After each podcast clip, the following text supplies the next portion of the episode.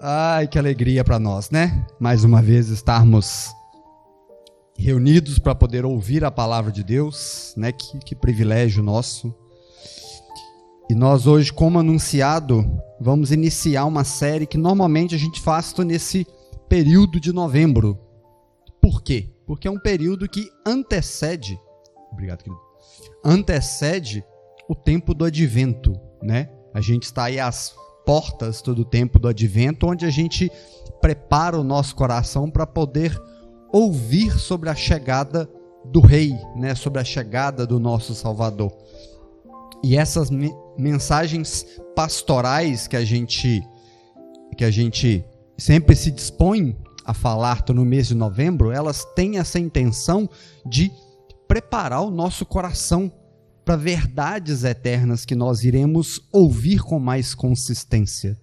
E além disso tudo, nós somos aí chamados a, a relembrar preceitos e conceitos da nossa fé que muitas vezes a gente a gente esquece durante o ano, né?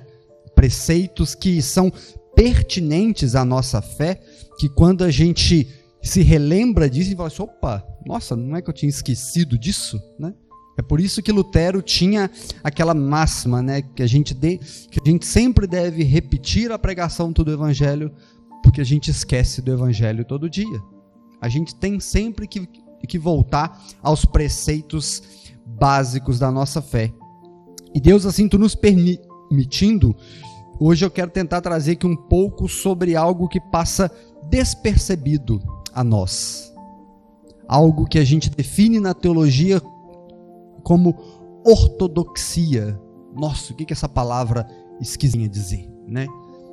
No que, que é ortodoxia? Eu preciso mesmo disso, né?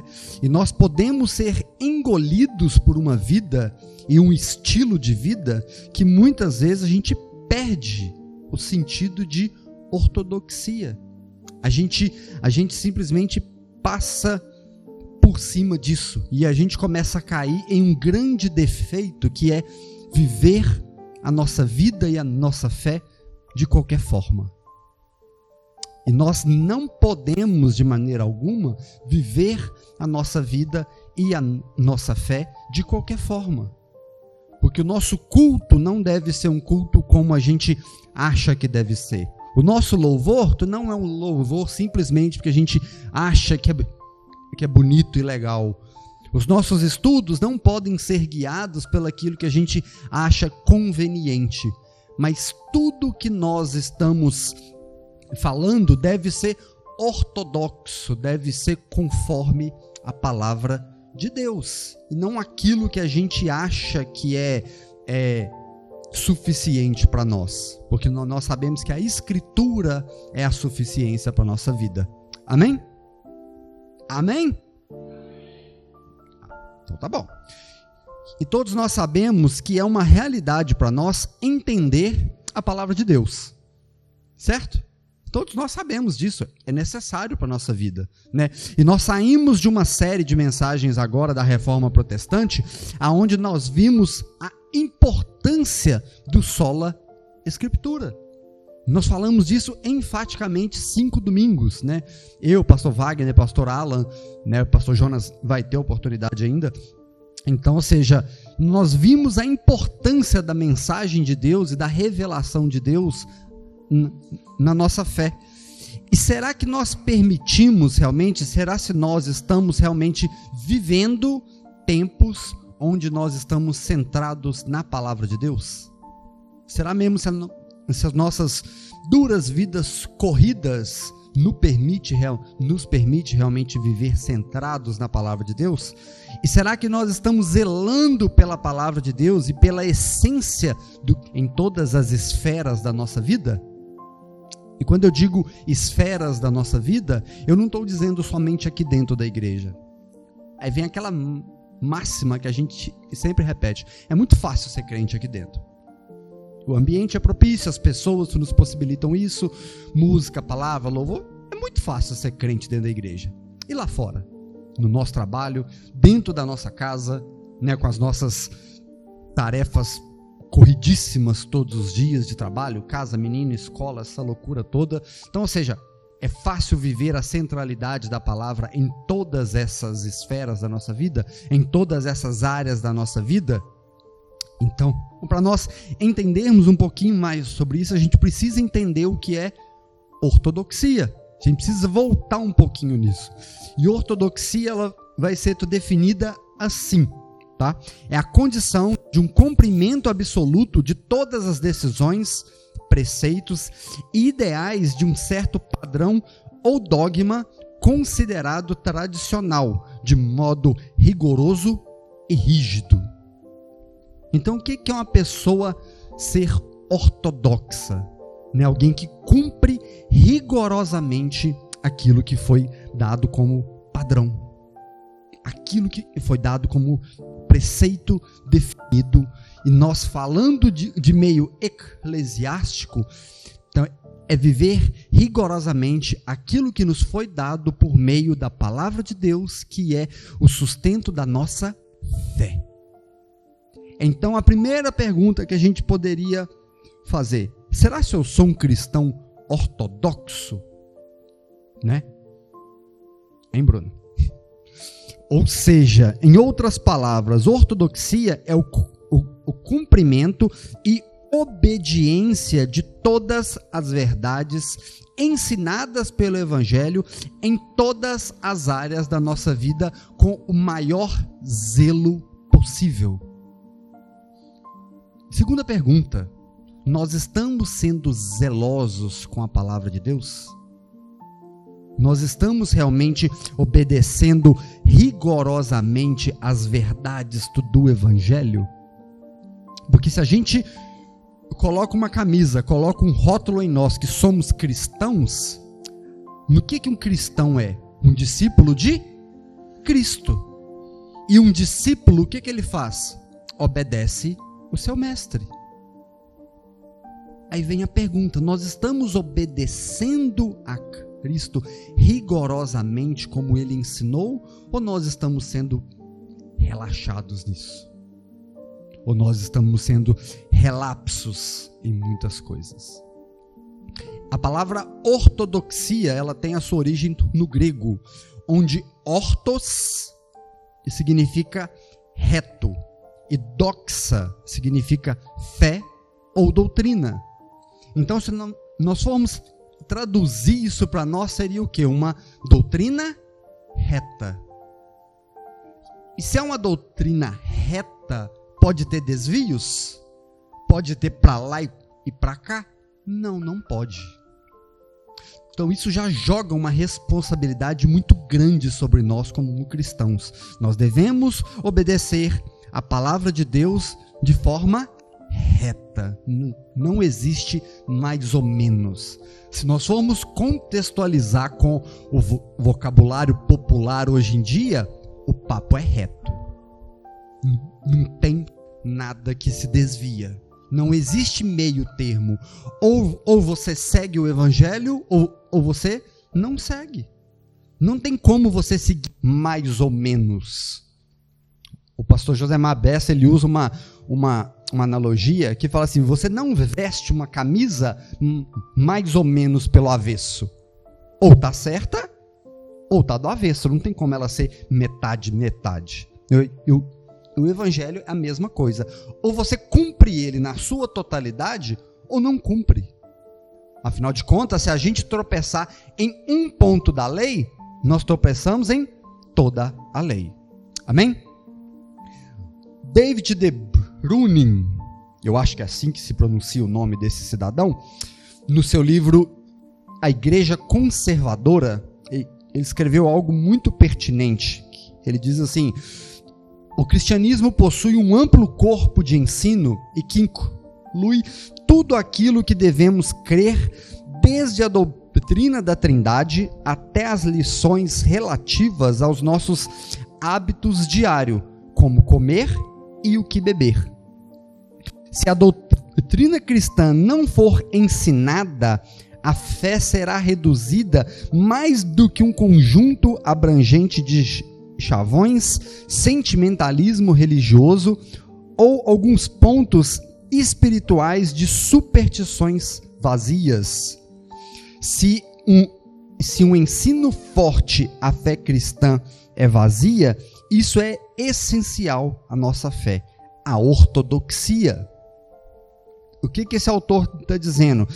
Que se a fé não for ensinada do modo reto, como deve ser vivido pelo Evangelho, toda a nossa comunidade vai viver de coisas supérfluas, de chavões que a gente repete e fala sem sentido algum, de superstições que a gente acaba vivendo dentro de um mundo gospel. E isso não é o que o evangelho traz para nós. Então, é por isso que a ortodoxia, ou seja, o ensino reto, ele deve ser ensinado e enfatizado em toda a igreja. E olha só o que, que ele diz, né? Ele fala assim que os, os ensinos do evangelho são tão abrangentes como você pode comer, o que você pode beber, de modo fazendo aí uma analogia, que, que são coisas fáceis de serem entendidas, como também sobre a Trindade. É algo simples de ser entendido, a Trindade? De jeito maneira, mas é algo que a gente vive. E a nossa doutrina tem que ensinar essas coisas, desde o mais básico até aquilo que é mais difícil de ser entendido. Isso é ser um cristão ortodoxo. Se não passamos disso, se não estamos vivendo disso, a gente corre um risco muito grande de viver algo que eu quero trazer aqui nessa manhã. Nós podemos estar vivendo uma religiosidade. A falta do ensino bíblico verdadeiro, a falta da ortodoxia na nossa vida, ela faz com que nós sejamos religiosos e pessoas vazias, né? E é um pouco disso que eu quero tentar tratar. O abandono do ensino bíblico faz de nós religiosos e não verdadeiros cristãos. Amém? Já falei demais já. Então, abre para mim a sua Bíblia, tu no livro de Isaías, capítulo 1.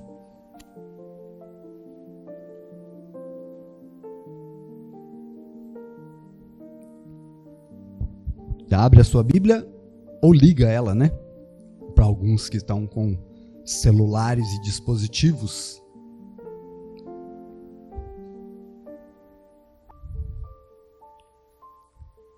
Isaías capítulo 1. Amém? Amém ou anem? Então, nós vamos à leitura até o versículo 20, se assim Deus tu nos permitir. Vamos todos. Visão que Isaías, filho de Amós, teve a respeito de, de Judá e Jerusalém nos dias de Uzias, Jotão, Acás e Ezequias, rei de Judá. Escute, ó céus, e ouça, ó terra, porque o Senhor é quem fala. Eu criei filhos e, e os fiz crescer, mas eles se revoltaram contra contra mim. O boi conhece o seu dono e o, e o jumento o lugar onde lhe dão comida, mas Israel não tem conhecimento, o meu povo não entende. Ação pecadora desde o povo carregado de iniquidade. São descendência de malfeitores, filhos que praticam mal, rejeitaram o Senhor, desprezaram o Santo de Israel, voltaram atrás por que vocês insistem em serem castigados? Por que continuam em rebeldia? Toda a cabeça está doente e todo o corpo está enfermo. Desde a, a ponta do pé até o alto da cabeça não há nada são, a, a não ser feridas, contusões e chagas abertas. Umas às outras não foram limpas, nem atadas, nem tratadas com azeite. A terra de vocês está devastada, as cidades foram consumidas pelo fogo. E quantas lavouras os estrangeiros as devoraram na presença de vocês, e a terra se acha devastada como uma destruição feita por estrangeiros. A filha de Sião foi deixada como cabana na vinha, como choupânato no, no pepinal, como cidade sitiada se o Senhor dos Exércitos não tivesse deixado alguns sobreviventes, já não teria tornado como Sodoma e semelhantes a Gomorra.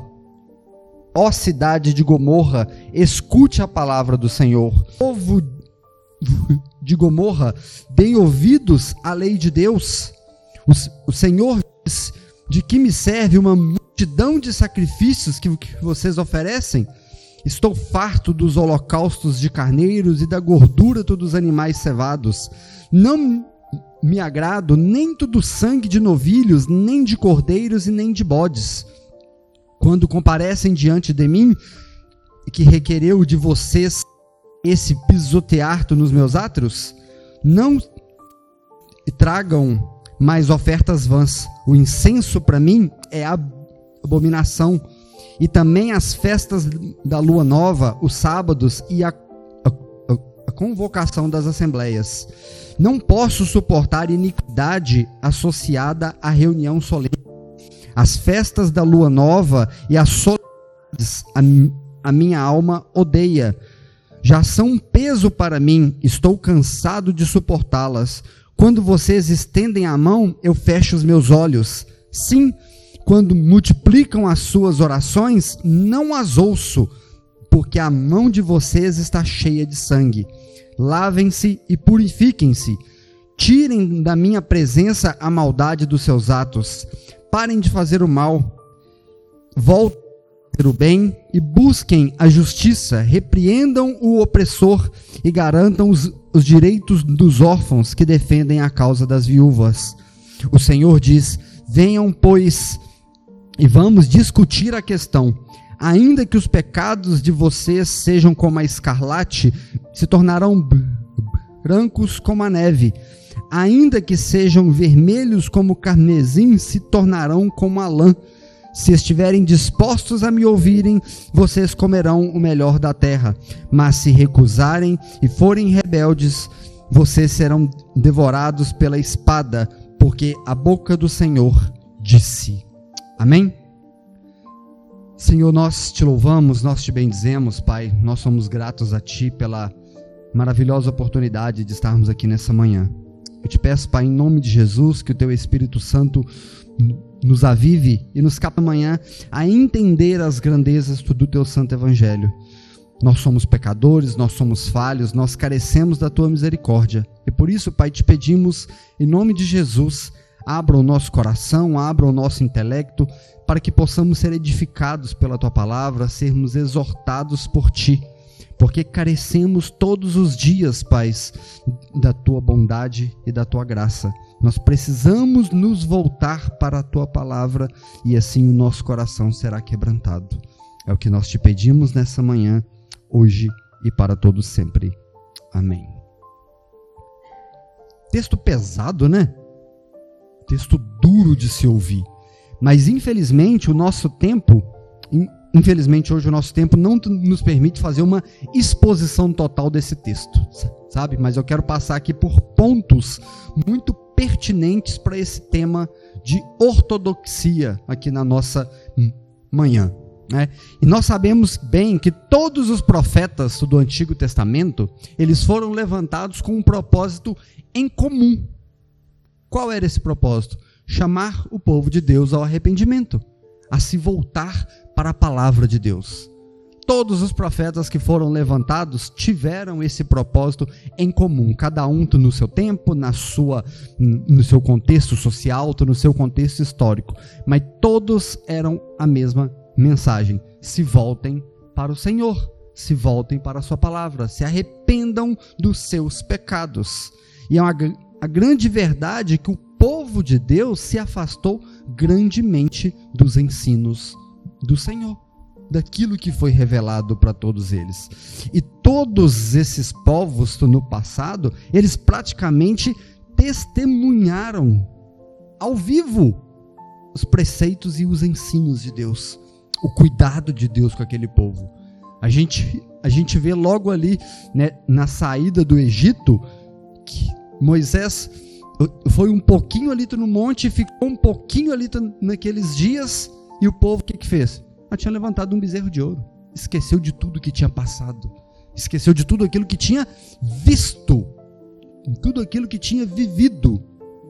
Né? Então, ou seja, a, a mensagem central de quase todos os profetas no Antigo Testamento, e com Cristo não foi diferente, era chamar o povo que se voltasse a Deus, que se voltasse para aquilo que ele tinha ensinado. E esse texto de Isaías, como eu disse, a gente não tem tempo de, de fazer uma exposição toda dele, mas ele é, ele, ele é repartido basicamente em três partes. Tá? Se você anotar e toma nota disso em casa e reler, você vai perceber. A primeira parte, do versículo 2 ao, ao, ao versículo 4, Deus convoca um tribunal de juízo e faz acusações contra aquele povo. Deus mostra aquele povo em um tribunal de julgamento e faz acusações duras contra ele. Do versículo 5 ao 15, Deus apresenta o, caso para aquele povo e dá a sentença de que eles eram culpados que eles eram culpados por conta do seu abandono à palavra de Deus. E do versículo 16 até o final do capítulo, Deus chama esse povo e dá a eles uma oportunidade de arrependimento. Dá a eles uma oportunidade de se, de se voltarem aquilo que ele realmente quer para o seu povo. Que é que eles andassem em obediência à sua palavra. E é muito interessante isso, e a gente vê isso muito claramente no texto com essa visão, que a gente vê que Deus faz, Deus chama o povo, convoca o povo, faz acusações, depois mostra para ele como que eles estão falhando e como que eles estão pecando, ele dá a sentença de culpa. Fala assim, vocês são culpados por conta disso.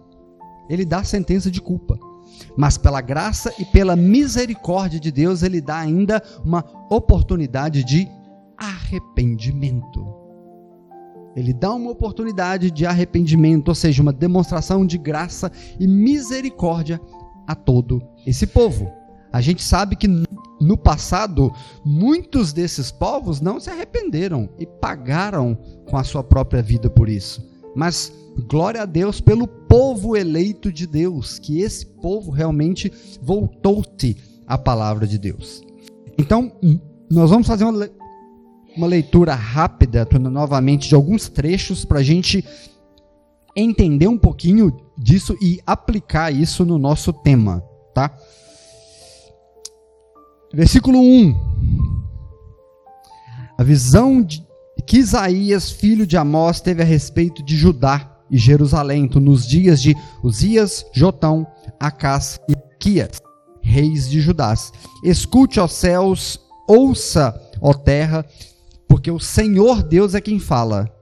Eu criei filhos e, e os fiz crescer, mas eles se revoltaram contra mim. O boi conhece o seu dono e o jumento o lugar de onde lhe dão comida. Mas Israel não tem conhecimento. O meu povo não entende. Ai desta nação pecadora, deste povo carregado de iniquidade. São descendências de malfeitores, filhos que praticam mal, rejeitaram o Senhor, desprezaram o Santo de Israel e voltaram atrás. É, é muito claro aqui para nós que nós temos aqui uma acusação contra os filhos de Israel, contra os filhos de Deus. Deus não está acusando povo ímpio de ter rejeitado, acusando os seus filhos. E ele começa a falar a essa nação, porque sabia que essa nação era lá, era a nação eleita dele, era o povo que ele separou. Então, por isso ele começa pesado. Eu criei filhos e os fiz crescer, mas eles se revoltaram contra mim. Eles se rebelaram contra mim. A mensagem aqui é direta ao povo de Deus, não é um povo ímpio. O povo ímpio quer saber se abandonou a Deus ou não. Já vive longe, mas não quer saber isso. Então a gente pode falar que essa mensagem é uma mensagem para a igreja, o povo de Deus, aqueles que ele elegeu, aqueles que ele salvou. Deus está acusando aqui o povo de Deus de ter o abandonado, de ter o rejeitado, de ter simplesmente ouvido tudo aquilo que ouviu, ver tudo aquilo que viu e simplesmente deram as costas para isso. E, e muitas vezes a gente olha para esse povo e fala: misericórdia, como é que o povo de, de Judá e de Israel pôde fazer isso? A gente faz a mesma coisa. A gente faz a mesma coisa todos os dias. A gente rejeita os ensinamentos de Deus. Quando a gente simplesmente passa a agir segundo a nossa vontade, segundo aquilo que a gente quer, segundo aquilo, que a gente acha que é, o, que é o correto. E a gente olha para o povo lá no deserto, assim, como pode um povo ter visto tudo que viu, na hora que Moisés saiu um pouquinho, fez um bezerro de ouro? A gente faz um bezerro de ouro todo dia dentro do nosso coração. Nosso coração é uma fábrica de ídolos, como diz João Calvino, né? E a gente abandona a Deus, a gente rejeita Deus todos os dias da mesma forma. Simplesmente assim, né? É, o profeta Isaías usa aqui: o boi e o jumento sabem quem cuidam deles. O boi tem essa ciência, faz essa analogia, né? O boi e o jumento sabe quem cuida deles e de onde vem o, vem, vem o alimento. Mas o, os filhos de Deus abandonaram isso, quiseram viver de uma forma como se não soubesse quem cuida deles. E nós somos assim. A gente muitas vezes vive conforme como se Deus não existisse. Nossa, que palavras duras, mas é o que a Bíblia tu nos diz. A gente vive muitas vezes como se Deus não existisse, né? E, e Deus fez uma aliança com aquele povo no Monte Sinai. Deus fez uma aliança com aquele povo, mas o povo rompeu essa aliança. O povo esqueceu dessa aliança. E se tem dois fatores que faz nós rompermos a nossa aliança com Deus é a incredulidade e a idolatria. Isso foi desde o início. O povo de Deus sempre foi um povo incrédulo e sempre foi um povo idólatra. E nada pode nos tornar mais religiosos, mais religiosos do que a idolatria e do que a incredulidade. Quando nós paramos para pensar um pouco nisso, quando nós abandonamos os ensinamentos de Deus, quando nós abandonamos aquilo que Deus requer para a nossa vida, primeiramente a gente se torna um incrédulo, porque a gente passa a não crer que aquilo é uma verdade fundamental para nós. Pensa um pouquinho, um pouco mais profundo nisso. Se, se você abandona a verdade do Evangelho, se, se você abandona os, os, os, preceitos de Deus, a gente começa que aquelas verdades podem não ser mais tão verdades assim. E com isso a gente cria uma outra ideia de verdade, que é segundo aquilo que a gente acha. E isso já é um ídolo na, na nossa vida. Porque o seu Deus passa a ser aquilo que você crê, aquilo que você acha ser a verdade, e não aquilo que foi revelado pela palavra de Deus. Então a incredulidade nas verdades das Escrituras nos tornam pessoas idólatras. E quando nós passamos de incrédulos a idólatras, nós nos tornamos religiosos. Por quê? Porque tem aparência de piedade. Você continua vindo ao culto? Você continua vindo à EBD? Você continua vindo ao, ao Talmidim? Você continua ministrando? Poxa, são, são verdades. Não tão verdades assim, porque eu, eu acredito em outras coisas, mas você continua com a roupa de religioso. Você tem aparência de crente do mesmo jeito. As, as pessoas olham para nós e falam assim: puxa vida, que pessoa piedosa, né? Está em todos os momentos na igreja, está na escola de oração, está no pedindo, está na escola bíblica, está no culto. Que bacana, que pessoa crente. Mas e por dentro? Como é que tá? E o, e o coração, onde está? Então, esse é o grande problema. Ou seja, quando nós abandonamos aquilo que nós mais tínhamos de, de precioso, nós estamos abandonando as verdades de Deus. Nós estamos abandonando os seus eternos ensinos. E Romanos 1, versículo 25 vai dizer assim: eles trocaram a verdade de Deus pela mentira, adoraram e serviram a coisas criadas. Olha que sutil como é você passar de um verdadeiro crente a ser um religioso. As aparências continuam, a pessoa continua, fala como crente, veste como crente, vive como crente, mas por dentro não existe aquelas verdades, preceitos mais. E era o que o povo de Judá e de Israel estava passando. Eles eram a nação santa de Deus, eles eram o povo escolhido de Deus. Mas Deus olha para eles e fala assim: vocês me rejeitaram. Eu criei filhos e vocês me abandonaram. Vocês não reconhecem mais que eu sou o pai de vocês. Vocês não reconhecem que eu sustento vocês todos os dias. Pode um filho de Deus dar um passo fora da luz da palavra de Deus? Não existe coerência nisso. Né? O Salmo 119, versículo 105, vai dizer assim: A palavra de Deus é lâmpada que ilumina os meus passos e luz que, que clareia o meu caminho. Agora, quando andamos longe dos ensinos de Deus, longe da ortodoxia, longe da doutrina reta, é uma hipocrisia você, você dizer que a palavra de Deus é luz para o seu caminho. Você se tornou hipócrita, porque é vazio aquilo ali. Se você não anda segundo a palavra de Deus, não tem sentido você estar tá sendo guiado por ela. Não tem sentido. Você se tornou um religioso hipócrita. A gente segue a leitura no versículo 5, tá? Porque vocês insistem em ser castigados, porque continuam em rebeldia, toda cabeça está doente e todo o coração está enfermo, desde a ponta do seu pé até o alto da, da sua cabeça não há nada são, a não ser as feridas, contusões e chagas abertas umas e outras não foram tampadas, nem atadas, nem tratadas com azeite. A terra de vocês está devastada, as cidades foram consumidas pelo fogo. Quanto à lavoura, os estrangeiros e as, as, as devoraram na presença de vocês, e a terra que se achava devastada, como destruição feita por estrangeiros.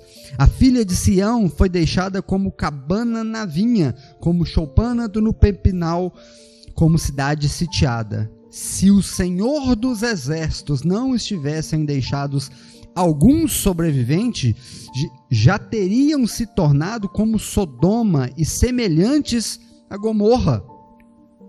Ó cidade de Sodoma, escute a palavra do Senhor. Ó povo de Gomorra, deem ouvidos à lei do nosso Deus.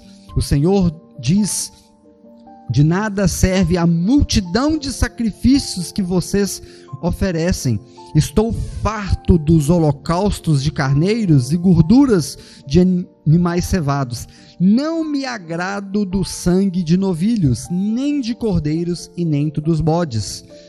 Quando aparecem diante de mim, quem requereu de vocês pisotear os meus átrios?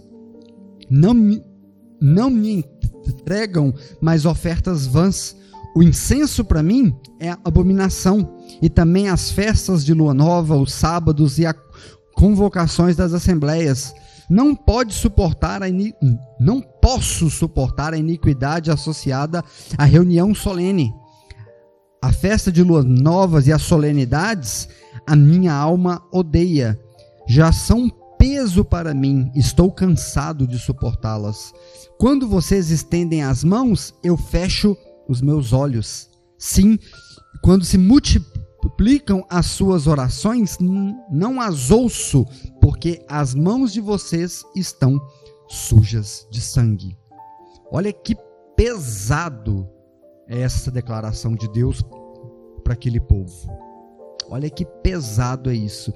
E muitas vezes achamos que isso era uma particularidade daquela época. Mas, infelizmente, quantas igrejas igrejas hoje, Deus rejeita o seu culto, sabe? Deus rejeita as orações. Por quê? Porque estão longe dele, são vazias, são vãs, igual o texto nos mostra. E nós podemos estar cheios de religiosidade, que são atos vazios que Deus não se agrada, e, e nós estamos achando que somos totalmente piedosos e crentes, sabe?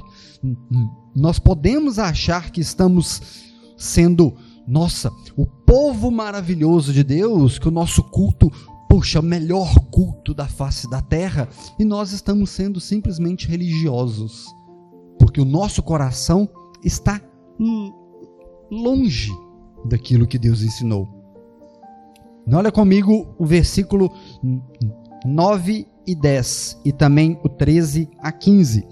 O povo fazia sacrifícios e ofertas achando que estava agradando a Deus, mas na verdade ele abominava. Muitas vezes a gente pode chegar aqui na igreja com a melhor oferta, com o melhor dízimo para trazer, e Deus simplesmente rejeita, porque não se agrada daquilo, porque o nosso coração está longe. A gente está vivendo uma vida de religiosidade, né?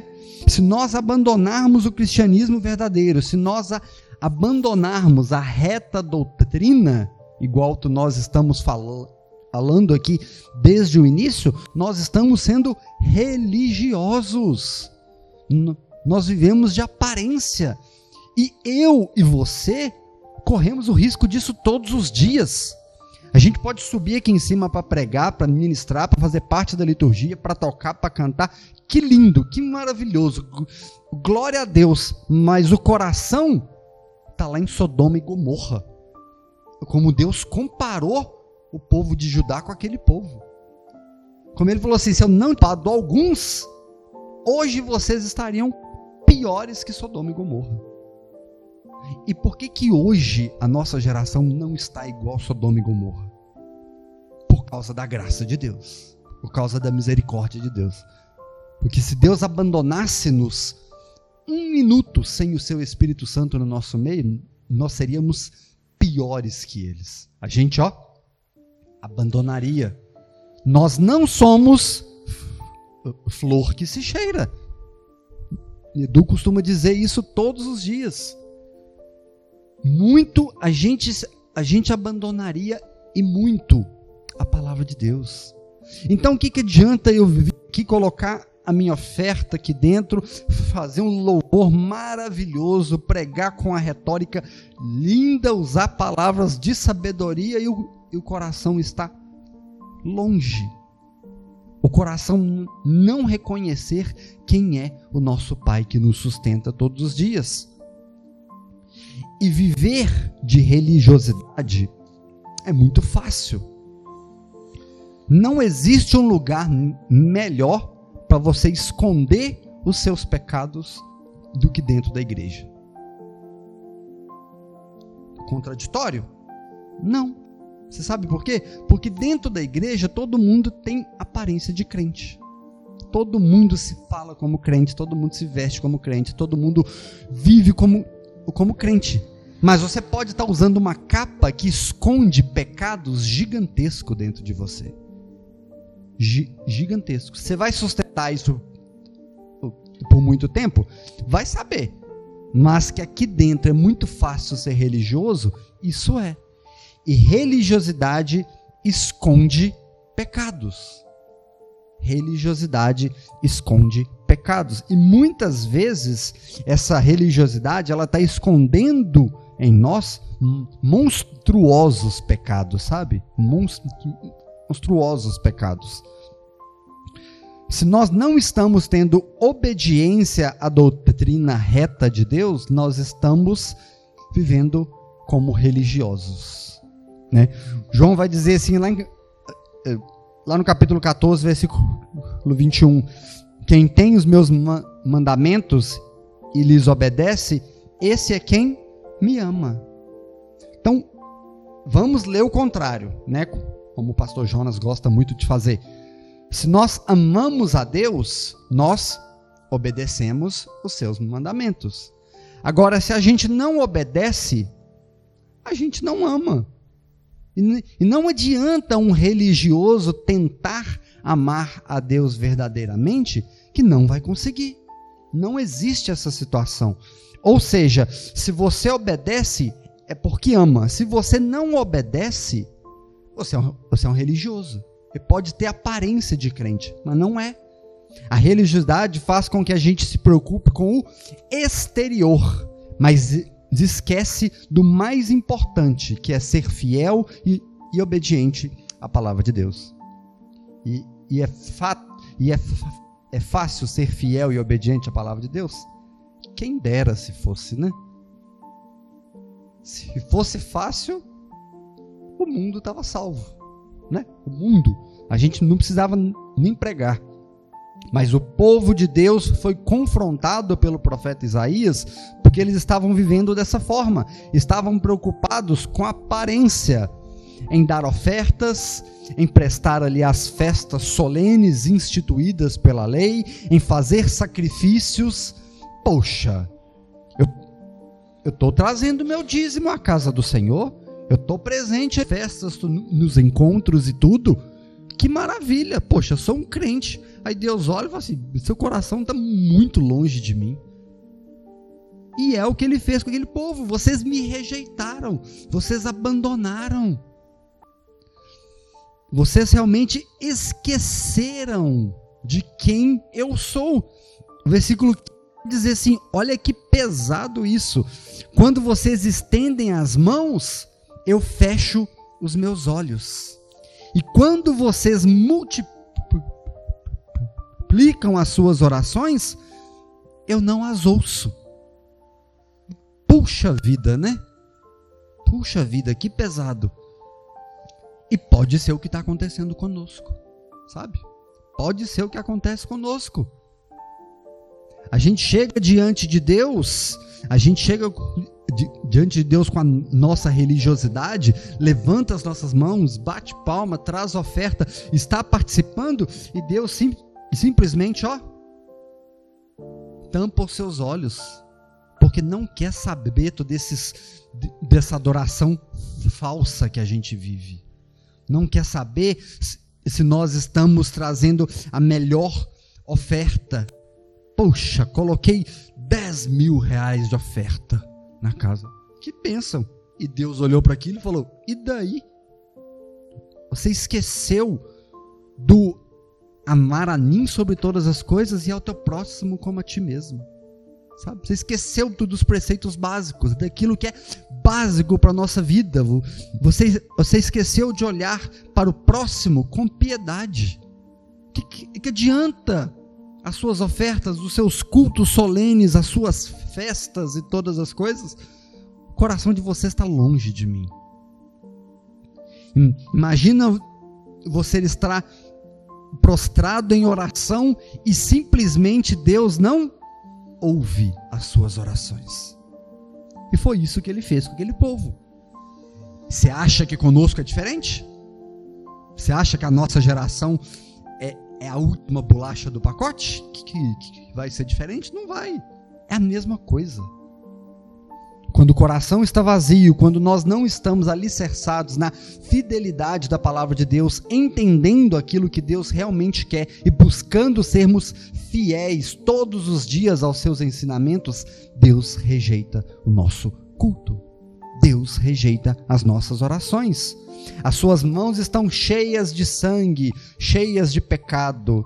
Imagina como pode ser triste para nós né, a gente oferecer aqui o melhor culto a Deus, o melhor louvor, maravilhosamente aqui, e simplesmente Deus nos olhando fala assim: quão longe de mim eles estão, né? Quão longe da minha palavra. Falta amor pelo, pelo próximo, falta santidade, falta piedade, falta fidelidade. e, e a gente quer oferecer o melhor culto e a melhor oferta a Deus. Que coisa, né? Quão vazio é isso. Nós nós podemos estar sendo religiosos, mas longe de sermos discípulos de Cristo. Longe de sermos discípulos de Cristo. Versículo 16, está na nossa leitura. A gente já está caminhando aí para os finalmente. Lavem-se e purifiquem-se, tirem da minha presença a maldade dos seus atos, parem de fazer o mal, comecem a fazer o bem, busquem a justiça, repreendam o, o opressor e garantam o direito do órfão e defendam as causas das viúvas. O Senhor diz: venham, vamos discutir a questão. Ainda que o pecado de vocês seja como a escarlate, eles se tornarão brancos como a neve. Ainda que sejam vermelhos como o carmesim, eles se tornarão como a lã. Se estiverem dispostos e me ouvirem, vocês comerão o melhor dessa terra. Mas se recusarem e forem rebeldes, vocês serão devorados pela espada, porque o Senhor o diz. A mensagem aqui é muito clara: um chamado ao retorno de Deus. Um, um chamado a voltar-se para Deus. Um chamado a voltar-se para os ensinos de Deus. Um, um chamado ao arrependimento de pecados e viver a fidelidade com, com o Senhor. Né? E muitas vezes a gente acha que a nossa religi religiosidade já é a volta a Deus. A gente já é, a gente já está voltando para aquilo. Nossa, eu estou sendo cada vez mais presente no culto, cada vez mais presente na escola bíblica. Isso não quer dizer nada. Você pode estar aqui com o coração lá fora. Você pode estar aqui e o coração imensamente mergulhado em outro lugar. Estar aqui dentro, qualquer um pode estar. Um ateu pode entrar pelaquela porta e sentar aqui ou nos ouvir e participar. E aí? A gente só entende que nós voltamos para Deus quando nós entendemos que as nossas que os nossos atos pecaminosos devem ser arrependidos e a gente abandona aquilo. E aí? E a partir disso, a gente deseja viver retidão com a palavra de Deus. Retidão, a doutrina reta. Não existe nada torto nisso. Não existe meio termo. Algumas, algumas expressões nesse, nesse trecho que nós lemos, tu nos chama a atenção. Eles diz, ele diz assim: lavem-se, limpem-se, comecem a fazer o bem e busquem a, a justiça. Aqui é um chamado a uma dança de vida, um, um chamado a um arrependimento, um chamado a viver uma vida nova. E viver uma vida nova com Cristo é somente baseado na Sua palavra. Não existe, vou viver uma vida nova com Cristo. Que alegria, mas eu vou viver do jeito que eu quiser. Que sentido faz isso? Não, eu vou viver uma vida nova em Cristo, mas aquela verdade, poxa, aquela lá eu não posso abraçar, não, porque eu acredito nisso, nisso e nisso. O meu coração diz que isso, isso e isso é permitido. A minha verdade é essa, essa e essa. Você está vivendo sim, simplesmente para o Deus seu ego e não para o Deus criador de todas as coisas. Você está vivendo conforme a sua verdade e não como um discípulo de Cristo. Só que o grande detalhe aqui desse texto, que é o versículo 19, ele vai dizer assim: se estiverem dispostos e me ouvirem. É aí que é o grande problema, né? Que a gente tem que estar tá disposto. E a gente tem que estar tá disposto ao quê? A ouvir a Deus. A viver aquilo que Ele quer que a gente viva. Aquilo que Ele quer ser a verdade na nossa vida. Aquilo que Ele ensina o que são os nos preceitos, aquilo que ele diz que a gente deve abandonar, aquilo que ele diz para vocês, se vocês continuarem assim, é religiosidade e não é discipulado. Aquilo que, que vocês abraçam como a verdade, eu rejeito e digo que é pecado. Então nós, nós devemos estar dispostos a ouvir e a obedecer essa reta doutrina de Deus. João 17, 17, a gente vai dizer assim: santifica-os na verdade, pois a tua palavra é a verdade. A palavra de quem? Minha? Do pastor da igreja? Do irmão do lado? Não. A palavra de Deus. Ela é a reta doutrina. Ela é a reta verdade. E é a ela que nós devemos seguir e nos atentar todos os dias. Amém? E aí vem a, a pergunta para gente, a gente fechar com algumas aplicações. Como eu posso saber se eu estou sendo um religioso? Sabe? Vem aí algumas autoanálises que a gente pode fazer, sabe? Como saber se eu estou sendo um religioso? E eu gostaria que você prestasse muita atenção nisso. Um, dois, três, quatro, cinco, seis tópicos, sabe? Coisas simples que vai nos alertar e muito para nossa vida. Como saber se eu estou sendo religioso? Quando eu estou muito mais preocupado com a igreja, templo e com a sua decoração, com a roupa do irmão, do que se eu estou preocupado com o que será ministrado pelo pregador. Quando eu me preocupo muito mais com as coisas do meio ao invés da palavra de Deus. E eu me tornei um religioso. Quando eu passo muito mais tempo me preparando para o culto de frente ao espelho, me preparando com roupas e tudo mais, do que quando eu estou preparando meu coração para ouvir a verdade de Deus. Você se tornou um religioso que está se, que está se preocupando com as aparências, com aquilo que é externo. E quantas vezes nós saímos de casa sem uma, sem uma preocupação de como está o nosso coração para ouvir a palavra de Deus e na oportunidade de participar da ceia do Senhor? Quantas vezes a gente se preocupa muito mais com isso? Eu, me, eu estou sendo religioso quando eu não consigo perdoar o irmão ou tolerar o erro de outras pessoas, mas eu sou totalmente tolerante com os meus erros. Eu estou sendo um religioso, sabe? Eu estou sendo religioso quando eu estou participando de tudo na igreja não tenho tempo mais para participar com a minha família de nada. Quando nós estamos sobrecarregados com as coisas da igreja e esquecemos daqueles que Deus nos confiou para tomar conta e gerir como família. Mas o inverso disso já é preocupante. Quando você se preocupa só com a sua família e não participa de nada na igreja. Aí não é religiosidade. Aí é saber se você realmente te, se converteu. Sabe? Quando tudo lá fora tem mais importância do que participar com a sua família da fé. Isso, isso é preocupante demais.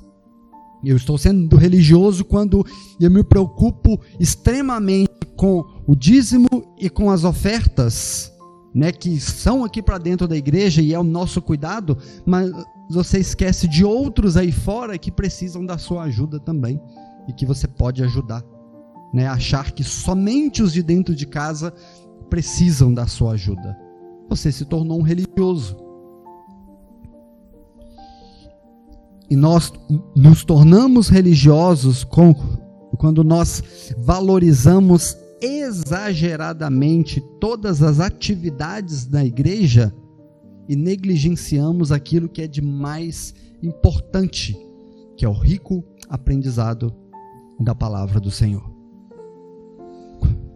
Quando nós deixamos o aprendizado, quando nós deixamos de sentar para aprender, quando nós deixamos de participar de momentos como a bíblica, o Talmudim, a escola de oração, mas a gente valoriza esses momentos da boca para fora, a gente está esquecendo da preciosidade do ensino da palavra do Senhor. E nós somos chamados a aprender todos os dias. E por mais que eu e você possamos estar longe do Senhor, o chamado dele para nós é: volte-se para perto de mim. Esteja perto de mim. Porque nós somos filhos, não somos ímpios. Nós somos salvos e redimidos pelo sangue de Jesus. E nós devemos estar sempre, sempre embaixo das asas protetoras de Deus. Nós devemos estar sempre na tutela da Sua palavra. Nós devemos estar sempre no cuidado do seu aprisco. Nós não podemos estar longe. E como através do, profeta Isaías, ele falou conosco aqui também: venham, pois vamos discutir a questão ainda que os seus pecados sejam vermelhos como a escarlate, eles se tornarão brancos como a neve. Deus é capaz de perdoar qualquer um dos nossos pecados.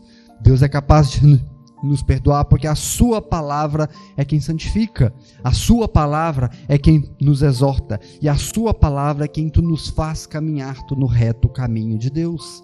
E como vamos entender a Sua palavra?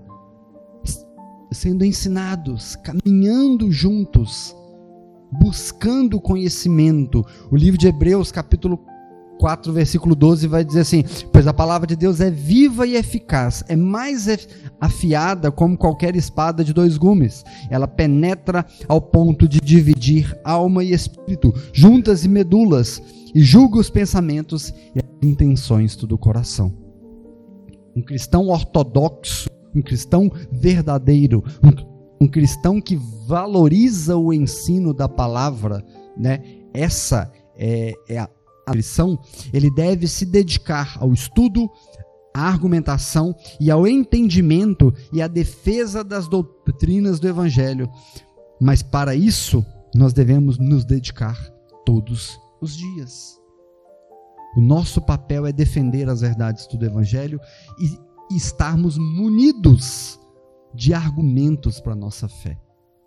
Então que essa seja a nossa nossa oração hoje, né, que nós possamos nos voltar às escrituras, entendendo que a ortodoxia, que essa doutrina reta é que nos livra de sermos religiosos. E durante todo esse mês de novembro, é, Deus assim nos permitimos, nós veremos os quatro pilares que mantêm uma igreja saudável: a ortodoxia, a ortopraxia, a ortopatia e a diaconia. São coisas que a gente deve viver todos os dias da nossa vida. É o princípio da igreja primitiva. Atos 2:42 o ensino dos apóstolos, o partir do pão, a comunhão e a oração. Amém? Vamos ficar de pé?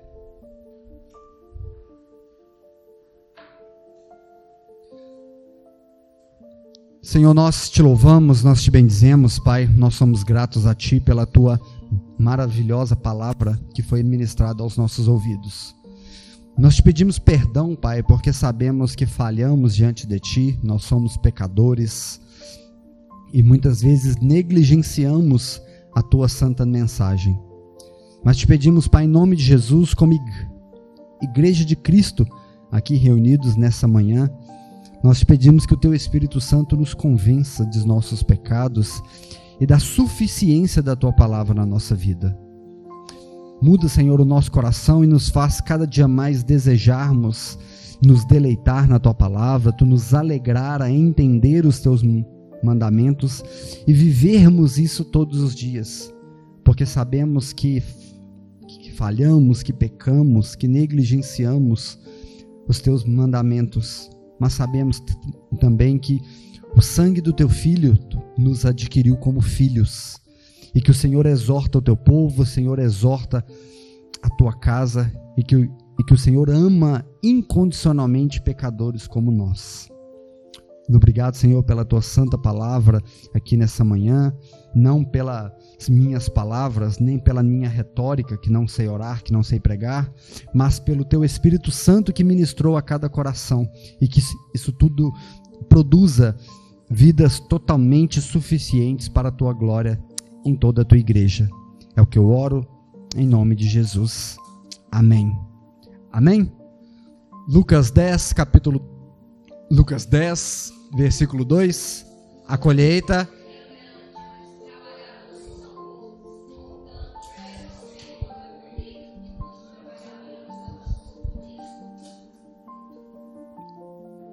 Que isso possa ser a nossa oração diária.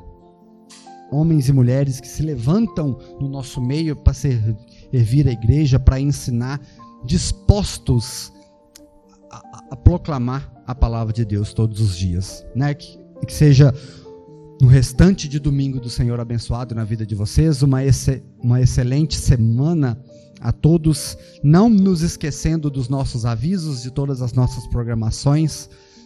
Vão em paz e não peques mais. Glória a Deus.